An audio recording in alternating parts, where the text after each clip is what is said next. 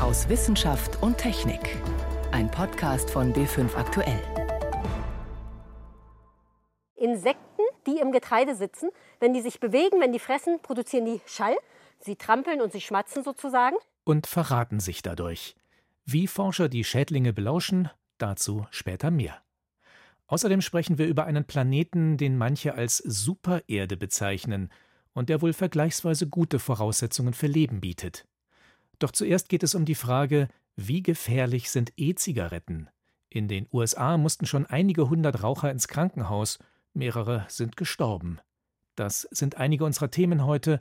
Am Mikrofon ist David Globig. Viele, die das Rauchen nicht sein lassen können, die aber die schlimmsten Gesundheitsgefahren vermeiden möchten, greifen zur E-Zigarette. Allein in Deutschland nutzen inzwischen mehrere Millionen Menschen elektrisch betriebene Verdampfer. In den kleinen Geräten wird kein Tabak verbrannt, sondern eine Flüssigkeit erhitzt, Liquid genannt. Aus den USA kommen allerdings beunruhigende Nachrichten. Innerhalb weniger Monate sind dort einige hundert Personen im Krankenhaus gelandet, nachdem sie gedampft hatten. Es gab sogar ein halbes Dutzend Todesfälle. Ärzte und Behörden rätseln, was dahinter stecken könnte. Moritz Pompel berichtet. Maddie Nelson aus dem US-Bundesstaat Utah ist eine von denen, die es getroffen hat. Ende Juli bekommt sie Fieber. Ihre Nieren tun weh und sie kann immer schlechter atmen. Im Krankenhaus entscheiden die Ärzte, die 18-Jährige ins künstliche Koma zu versetzen. Im US-Fernsehen erzählt Maddie, ich erinnere mich nicht daran, aber als wir ins Krankenhaus kamen, muss ich zu meiner Mutter gesagt haben, ich pack's nicht mehr. Das macht mich sehr traurig, weil ich würde das nie sagen, wenn ich noch ganz bei mir wäre. Ein Röntgenbild und eine Lungenspiegelung zeigen, dass Maddies Lunge voller Entzündungszellen ist. Sie bekommt Cortison und wird beatmet. Nach drei Tagen bessert sich ihr Zustand. Und Maddie erfährt, warum sie wohl krank geworden ist. Die Ärzte haben gesagt, es kommt vom Dampfen. Maddie ist nicht die einzige. Über 450 Verdachtsfälle haben Ärzte quer über die USA seit April an das Center for Disease Control and Prevention, die US-Gesundheitsbehörde, gemeldet. Alle Patienten haben zwei Dinge gemeinsam. Keiner war mit Bakterien oder Viren infiziert. Dafür hatten alle, kurz bevor sie krank wurden, unterschiedliche E-Zigaretten, sogenannte Verdampfer, geraucht. Vaping auf Englisch. Im New England Journal of Medicine sprechen Ärzte rund um Scott Aberack von der Universität in Salt Lake City bereits von einem neuen Krankheitsbild, dem Vaping-Lungenschaden. Es war am Anfang eine echte Herausforderung, die Fälle als solche zu erkennen. Denn das ist eine komplett neue Krankheit. Ich glaube, wir haben die Gefahr durch E-Zigaretten unterschätzt, weil man denkt ja erstmal, das ist eine sichere Alternative zum Rauchen. Jetzt rätseln die Forscher, welcher Inhaltsstoff für die Krankheit verantwortlich sein könnte. Die Liste der möglichen Täter ist lang. In der Flüssigkeit für E-Zigaretten stecken in der Regel fünf Zutaten. Destilliertes Wasser, Nikotin und Aromastoffe sowie Propylenglykol zum Verdampfen und Glycerin, ein Alkohol, der den Dampf stabil macht. Beim Verdampfen können neue, möglicherweise giftige Verbindungen entstehen. In manchen US-Staaten sind aber auch noch andere Zusätze erlaubt, die bei uns verboten sind. Und die stehen nun besonders im Verdacht. Mediziner aus Illinois und Wisconsin haben rund 50 der betroffenen Patienten befragt und über 80 Prozent von ihnen gaben an, dass THC in der E-Zigarette dabei war, also Tetrahydrocannabinol, der Wirkstoff von Cannabis. Die Behörden haben die Produkte genauer untersucht und festgestellt, dass oft Vitamin E-Acetat enthalten ist, ein Abkömmling von Vitamin E, der in Kosmetika und Nahrungsergänzungsmitteln drinsteckt. Ob der Stoff aber wirklich schuld ist, muss erst noch untersucht werden. Was bedeutet das für deutsche Konsumenten? Es ist für uns natürlich sehr schwer, weil aus meiner Sicht gerade sehr viele Informationen fehlen. Sagt Frank Henkler Stefani vom Bundesinstitut für Risikobewertung. Er empfiehlt, die Liquids, also die Flüssigkeiten für E-Zigaretten, nicht selber zusammenzumischen oder irgendwo im Internet zu kaufen. Theoretisch könnten sich Konsumenten auch Produkte aus den USA nach Deutschland bestellen. Nicht immer bleiben sie im Zoll hängen. Von ihnen könnte auch bei uns eine Gefahr ausgehen. Die Empfehlung? Lieber auf altbewährtes aus dem Fachhandel vertrauen. Besonders kritisch sieht das Bundesinstitut für Risikobewertung Liquids, in denen kein Nikotin steckt. Denn die unterliegen nicht dem Tabakrecht mit seinen strengen Qualitätsstandards und einer ganzen Reihe an verbotenen Zusatzstoffen. Das ist alles weitgehend nicht reguliert und man sieht jetzt schon den Trend, dass Leute eben hochkonzentrierte nikotinhaltige Liquids mit diesen nicht registrierten nikotinfreien Liquids mischen. Und das ist natürlich jetzt schon bedenklich. In nikotinfreien Liquids könnte also auch Vitamin E-Acetat stecken. Der Stoff, auf den die US-Behörden jetzt ihren Ermittlungsfokus gelegt haben. Und durch den vielleicht auch Maddie Nelson erkrankt ist. Gefahr durch E-Zigaretten? Moritz Pompel über die nach wie vor rätselhaften Krankheits- und Todesfälle in den USA. Donald Trump hat nun angekündigt, dass viele Geschmacksrichtungen für Liquids verboten werden sollen, damit zumindest nicht immer mehr Jugendliche zur E-Zigarette greifen. K218b. Das klingt fast so wie eine Büchersignatur in der Bibliothek, jedenfalls ziemlich unspektakulär. Doch dieser Name sorgt gerade für Aufregung, denn K218b ist ein Planet, 110 Lichtjahre von der Erde entfernt. Und in der Atmosphäre dieses Exoplaneten haben Forscher jetzt mit Hilfe des Weltraumteleskops Hubble Wasser nachgewiesen. Außerdem ist es auf dem Planeten weder extrem heiß noch sehr kalt. Damit wären zwei Bedingungen erfüllt für die Entstehung von Leben. Ich habe darüber mit Till Birnstiel gesprochen. Er ist Professor für theoretische Astrophysik an der Ludwig-Maximilians-Universität in München. Ich wollte von ihm wissen, wie revolutionär diese Entdeckung eigentlich ist. Also ich würde es nicht als Revolution bezeichnen, aber es ist ein wichtiger nächster Schritt auf dem Weg zu einer wirklichen Revolution. Man hat schon andere Planeten entdeckt, auf denen Wasser nachgewiesen wurde. Allerdings waren das richtige Gasriesen, die auch oftmals noch näher an ihrem Zentralstern waren. Das heißt, die sind noch viel größer und noch ein viel größerer Teil des Lichts geht auch durch die Atmosphäre durch. Dadurch ist es eben leichter festzustellen, aus was die Atmosphäre besteht. Das Ziel, sozusagen der heilige Gral dieser ganzen Unternehmung, ist irgendwann, dass diese selbe Übung für erdähnliche Planeten machen zu können. Das heißt, welche, die wirklich aus Gestein hauptsächlich bestehen, wie die Erde, und eben so eine ganz äh, minimale Atmosphäre außenrum haben. Und da ist es eben ein Zwischenstück. Das heißt, dieser Planet ist nicht so groß wie ein Gasriese, aber er ist trotzdem noch kein Gesteinsplanet. Das heißt, es ist ein Zwischenschritt. Wie kann man denn überhaupt so etwas nachweisen, dass da Wasserdampf in der Atmosphäre ist? Also 110 Lichtjahre entfernt, das ist extrem weit. Ich nehme mal an, in einem Fernrohr sieht man da nicht mehr viel. Genau, also auflösen kann man das Ganze nicht. Das ist dazu viel zu weit weg. Und das andere Problem ist, dass er eben sehr nah an seinem Stern ist, äh, wie alle Planeten. Das heißt, wenn man das beobachtet, ist man in erster Linie von einem Sternlicht geblendet. Man kann also nie diesen Planeten direkt abbilden, zumindest nicht mit aktuellen Teleskopen.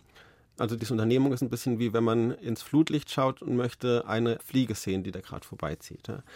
Aber dadurch, dass der Planet eben ein bisschen das Licht ab und zu abdeckt, wenn er in Transit geht, dann kann man das doch nachweisen, dass dort etwas ist. Und man kann etwas über die Größe lernen. Und wenn man das Licht, das auch noch durch die Atmosphäre des Planeten hindurchgeht, spektral aufdröselt, wie bei einem Regenbogen, dann kann man eben auch nach den verschiedenen Fingerabdrücken von Gasen suchen. Und in diesem Fall wurde eben Wasserdampf entdeckt.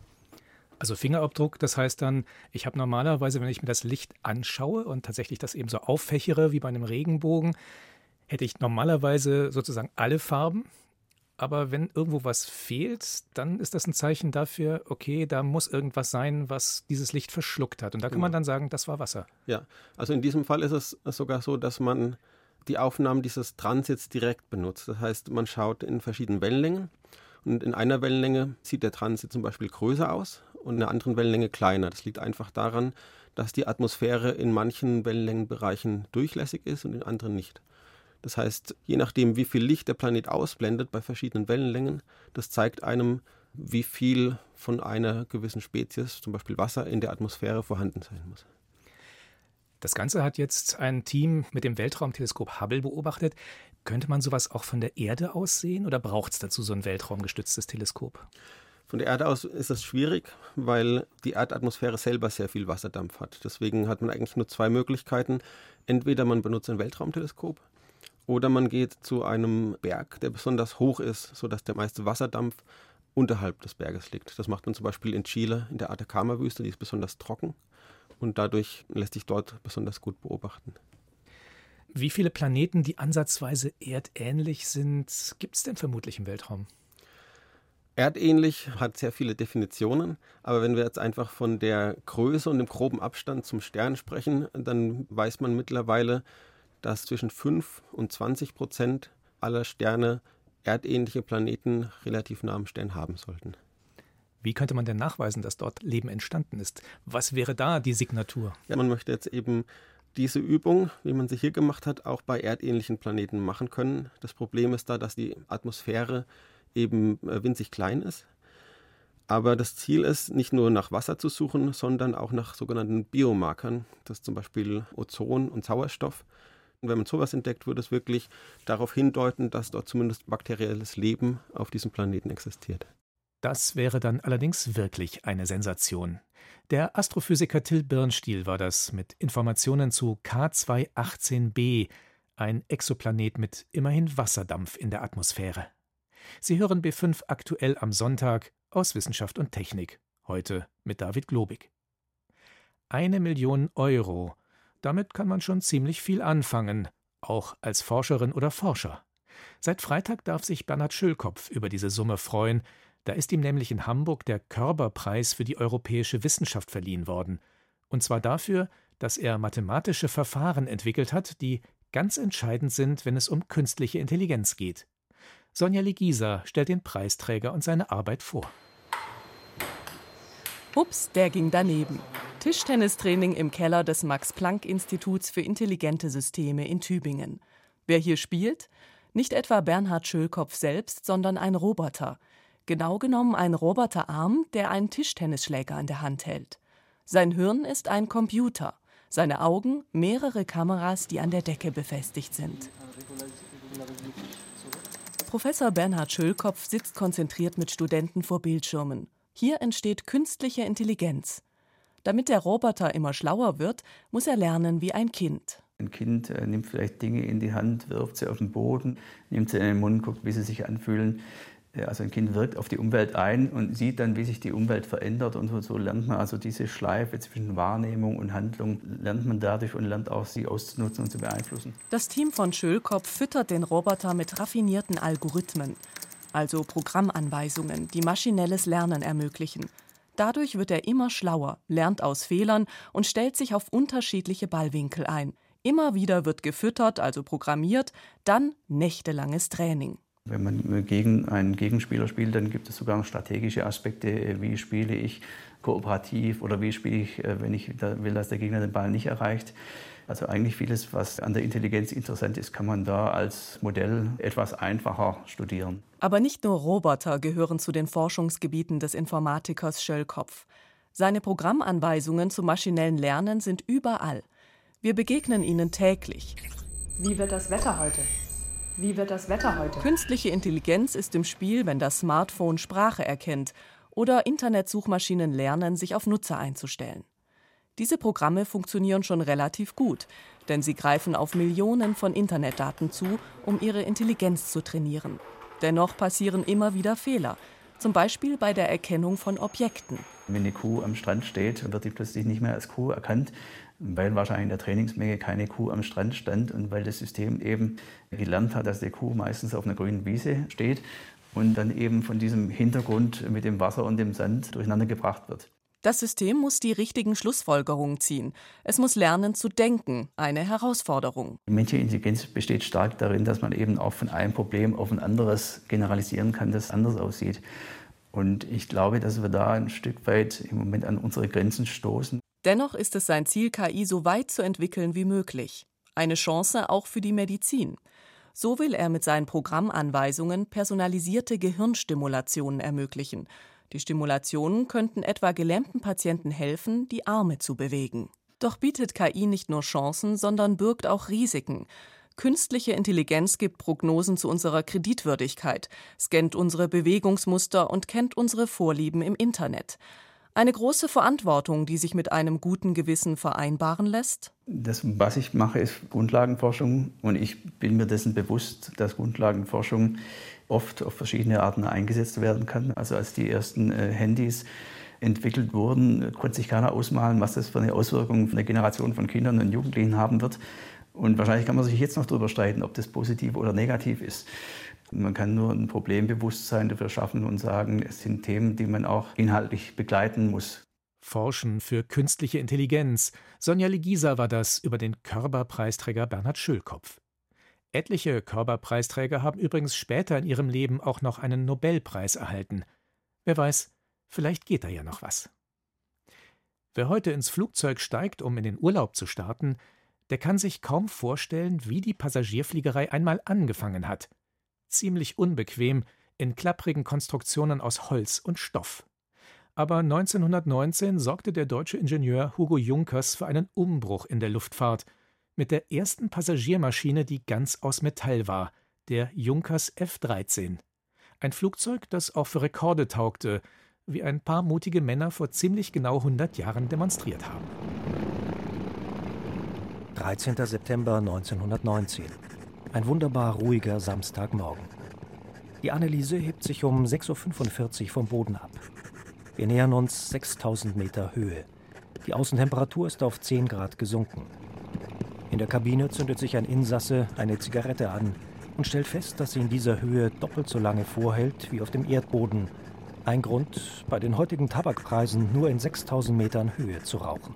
So beschreibt der Ingenieur Rudolf Müller in seinem Protokoll den Flug mit der Junkers F-13, dem Flugzeug, das vor 100 Jahren die zivile Luftfahrt revolutionierte. Hans-Joachim Ebert hat fast 40 Jahre in der Luftfahrt gearbeitet und sich mit ihrer Historie auseinandergesetzt. Er weiß, was die F-13 so besonders machte. Die herkömmlichen Flugzeuge waren ja Holz, und stoffbespannte Flugzeuge und es waren alles Doppeldecker. Und Junkers hat etwas ganz Neues eingeführt. Die Flugzeuge waren verspannungslos, also ohne Streben und ohne Spanndraht und das Ganze dann noch aus Metall. Genauer gesagt aus Aluminium, noch genauer aus Wellblech. Denn Wellblech ist stabil, gleichzeitig leicht und rostet nicht. So wurde das Material zum Markenzeichen von Junkers Flugzeugen. Die F-13 hatte aber noch mehr Neuheiten. Es war das erste Flugzeug mit einer geschlossenen Kabine für die Passagiere. Im Inneren gab es eine Heizung, Beleuchtung und gemütliche Korbsessel für bis zu vier Leute. Hugo Junkers wollte das Reisen für die Passagiere so angenehm wie möglich machen mit seiner Luftlimousine. Obwohl das Flugzeug nur für insgesamt sechs Leute ausgelegt war, setzten sich im September 1919 acht mutige Menschen in die Anneliese. Junkers hatte das Flugzeug nach seiner Tochter benannt. Gemeinsam stellten sie einen Weltrekord auf das erste Ganzmetallflugzeug auf über 6500 Metern Höhe. Der deutsche Ingenieur und Unternehmer Junkers wollte ganz bewusst einen Rekord aufstellen, erzählt Robert Kluge vom Deutschen Museum. Der Rekord war geplant, um das Flugzeug besser unter das Volk bringen zu können und mit diesem Rekord auf sich aufmerksam zu machen und Reklame für das neue Produkt zu betreiben. Diese Taktik ging auf. Junkers Mitarbeiter stellten etwa 320 Maschinen her. Sie wurden in die ganze Welt exportiert, vor allem nach Amerika. Junkers war sozusagen der erste Global Player im Flugzeuggeschäft. Aus seiner Firma ging später die Lufthansa hervor. Heute stehen Teile einer originalen F-13 im Deutschen Museum in München. Und seit kurzem fliegt die F-13 auch wieder. Nicht das Original natürlich, aber eine Nachbildung. Dahinter steckt ein berühmter Kofferhersteller, erzählt Robert Kluge. Der ehemalige Eigentümer von Rimowa, äh, der Herr Moschek, äh, war von dem Flugzeug fasziniert, weil es Konstruktionsprinzipien umsetzt wie die Koffer seiner Firma auch. Sprich, da ist ja auch so eine Art Wellblech mit drin. Mittlerweile hat er die Junkers Flugzeugwerke quasi neu gegründet in der Schweiz und baut die Junkers F-13 in Serie nach. Also Sie können das Flugzeug für einen einstelligen Millionenbetrag kaufen. Wer möchte, kann aber auch kostengünstiger mit einer Junkers F-13 fliegen. Am 25. Oktober öffnet in Schleißheim bei München die Sonderausstellung zu 100 Jahren Junkers F-13. Dort werden Rundflüge mit einer nachgebauten F-13 angeboten. Eine Maschine, die die Passagierfliegerei revolutioniert hat. Lisa Sophie Scheurel war das über die Junkers F-13. Vorratsschädlinge sind ziemlich lästig. Wir hatten vor kurzem bei uns zu Hause in der Küche Brotkäfer. Entdeckt haben wir sie erst, als sie uns irgendwann zwischen Vorratsdosen und Mehlpackungen entgegenkamen. Wir haben uns dann alles, was im Küchenschrank stand, Stück für Stück vorgenommen und die befallenen Lebensmittel kurzerhand entsorgt. Was aber macht zum Beispiel ein Landwirt, der wissen will, ob irgendwo in einem Silo oder Getreidelager Schädlinge unterwegs sind, Schädlinge, gegen die er schnellstens etwas unternehmen sollte? Forscher entwickeln dafür ein akustisches Früherkennungssystem. Katrin Focke hat sie bei einem Test begleitet. Das ist das Equipment für heute. So, Mikrofon ist da, Kabel sind da. Ich glaube, wir haben alles, was wir brauchen. Biologin Christina Müller-Blenkle vom Julius-Kühn-Institut steht am Fuße eines Bergs aus Gerstenkörnern, der so hoch ist, dass er in einem normalen Haus bis in den ersten Stock reichen würde. Es läuft sich wie in tiefem Schnee. Es ist ganz schön anstrengend, da hochzukommen. Die Biologin plant im Getreidelager von Bernd Moritz in Brandenburg den großen Lauschangriff. Sie wollen mit speziellen Mikrofonen die 450 Tonnen Gerste abhören. Wenn da nämlich Schädlinge drin sind, dann hört man die. Drehe ich jetzt richtig rum? Nee, ich drehe falsch rum. Dreh du doch mal, du hast das einfacher. Wie eine Schraube bohren die Biologin und der Lagerbesitzer eine lange Röhre in den Gerstenberg. Beetle Soundtube heißt sie. Am Ende steckt sie wie ein Strohhalm im Getreide. Drei Meter tief, nur ein kleines Stück schaut oben noch raus. Also diese Röhre hat den Sinn, dass wir Schall von den Insekten, die im Getreide sitzen, wenn die sich bewegen, wenn die fressen, produzieren die Schall. Sie trampeln und sie schmatzen sozusagen. Und diesen Schall bündeln wir mit diesen Metallröhren. Innen drin soll ein hochsensibles Mikrofon den Schall aufzeichnen. Das kleben die Forscherinnen jetzt an eine Art Angelschnur und lassen es in die Röhre hinab. Damit den Forschern kein Schädling im Getreide entgeht, dient die Röhre gleichzeitig als Käferfalle. Von oben bis unten sind stecknadelkopfgroße Löcher in die Röhre gestanzt. Die Löcher in den Röhren, die sind dazu da, dass die Insekten, wenn sie durchs Getreide sich drücken, durch diese Löcher mit reinfallen in die Röhre, in einen Auffangbehälter, den wir auch gleich reinpacken. Und dann hören wir sie noch viel besser. Weil wer da drin ist, macht einen fürchterlichen Lärm. Und das klingt dann so. Die Aufnahmen stammen von einem Test aus dem letzten Jahr. Die Idee so eines Lauschangriffs wenn das System solche Knabber- und Kriechgeräusche aufzeichnet, können die Forscherinnen und Landwirte sofort reagieren und Nützlinge, also die Gegenspieler der Kornkäfer, losschicken. Und damit diese Nützlinge nicht den weiten Weg von oben von der Getreideoberfläche runter ins Getreide machen müssen, machen wir es ihnen ein bisschen einfacher und bringen sie direkt in die Röhre aus. Und diese Papierstreifen sind dazu da, dass die Insekten dann vom Ausbringbehälter direkt zur Röhrenwand klettern können. Und durch die Löcher dann nach draußen? Durch die Löcher dann nach draußen, genau so. Die nützlichen Wespenarten sind winzig, nur reiskorngroß. Sie legen Eier in die Larven der Käfer und bringen sie so um. Es kommt also gar nicht mehr dazu, dass ein Käfer schlüpft. Normalerweise wehren sich Landwirte und Futtermittelhersteller mit chemischen Mitteln gegen Vorratsschädlinge, weil sie den Befall meist erst dann feststellen, wenn es schon fast zu spät ist. Die Forscher hoffen, mit dem Lauschangriff wertvolle Zeit zu gewinnen und dass die Nützlinge ausreichen, um die Käferplage loszuwerden. Vor allem für Biobauern wie Nikolaus Kusenberg, der einen Betrieb ein paar Kilometer weiter hat, ist es ein Riesenfortschritt, Käfer im Getreide so früh erkennen und biologisch bekämpfen zu können.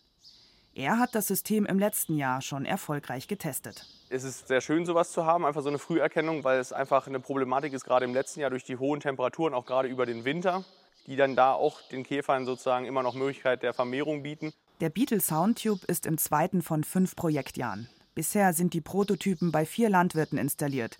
Nach der Versuchszeit sollen die Tubes im Fachhandel zu kaufen sein. Lauschangriff auf Vorratsschädlinge. Ein Beitrag von Katrin Focke.